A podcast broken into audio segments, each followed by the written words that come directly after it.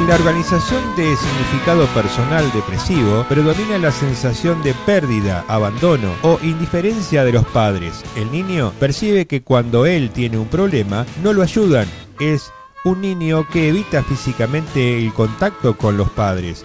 Cuando los padres se acercan, el niño se aleja. Tiene problemas en modular sus oscilaciones emocionales basados en desesperación y rabia. Por eso busca la lejanía física como una forma de controlar sus emociones. En la adolescencia tiene un bajo nivel de intimidad, tiene muchos compañeros, pero con ninguno pone sus cuestiones personales en relación. La intimidad le provoca lejanía. Conoce a todos, no es íntimo de ninguno. Cuando el niño ha tenido un padre indiferente, predomina el cuidado compulsivo hacia sus padres. Los depresivos nunca expresan sus estados de ánimo. Dicen todo está bien, le dan más importancia a las explicaciones que a su estado de ánimo.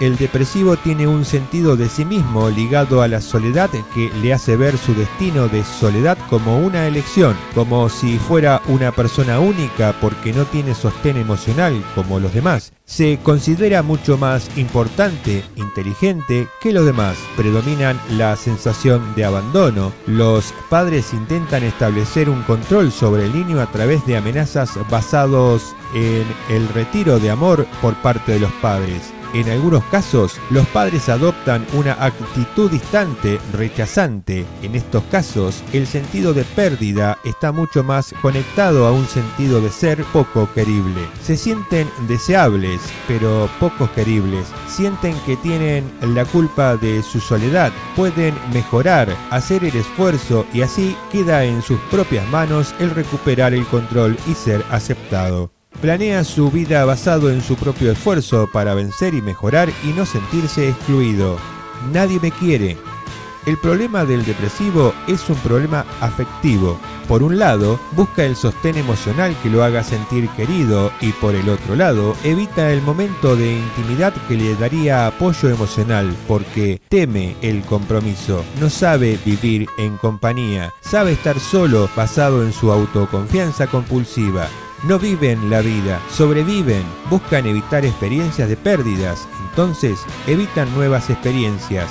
Es la única manera que encuentran para evitar apegarse y no involucrarse. Si yo no me involucro en una relación, no puedo experimentar pérdida porque no me atea nada. Seguiré estando solo como estoy y sé cómo hacerlo.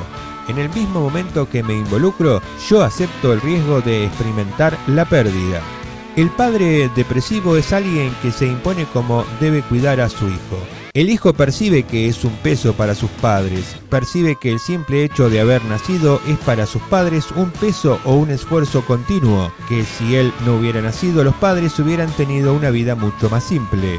El patrón de apego es una actitud de control hacia el hijo sin afecto. Los padres no son efusivos y le atribuyen especial importancia al éxito personal y al prestigio, particularmente cuando es obtenido luchando arduamente. Un padre depresivo es alguien que está muy orgulloso de ser un hombre que se ha hecho por sí mismo sin apoyo familiar. Por sí mismo hizo su carrera y lo que más desea es que su hijo sea como él. Y por eso lo educa con una actitud de enfrentarlo con sus problemas, diciéndole, sos grande, tenés que arreglártela por tu cuenta. Exigencia de responsabilidad. El niño está muy responsabilizado desde el inicio de su vida y siempre es expuesto a problemas o situaciones en las cuales tiene que conducirse y enfrentar dificultades fuera de su alcance exigencia de esfuerzo. El niño está constantemente puesto en una situación de esfuerzo, pero nunca se le ofrece apoyo emocional que necesitaría para enfrentarlo. Es una familia muy rígida en su exigencia de esfuerzo.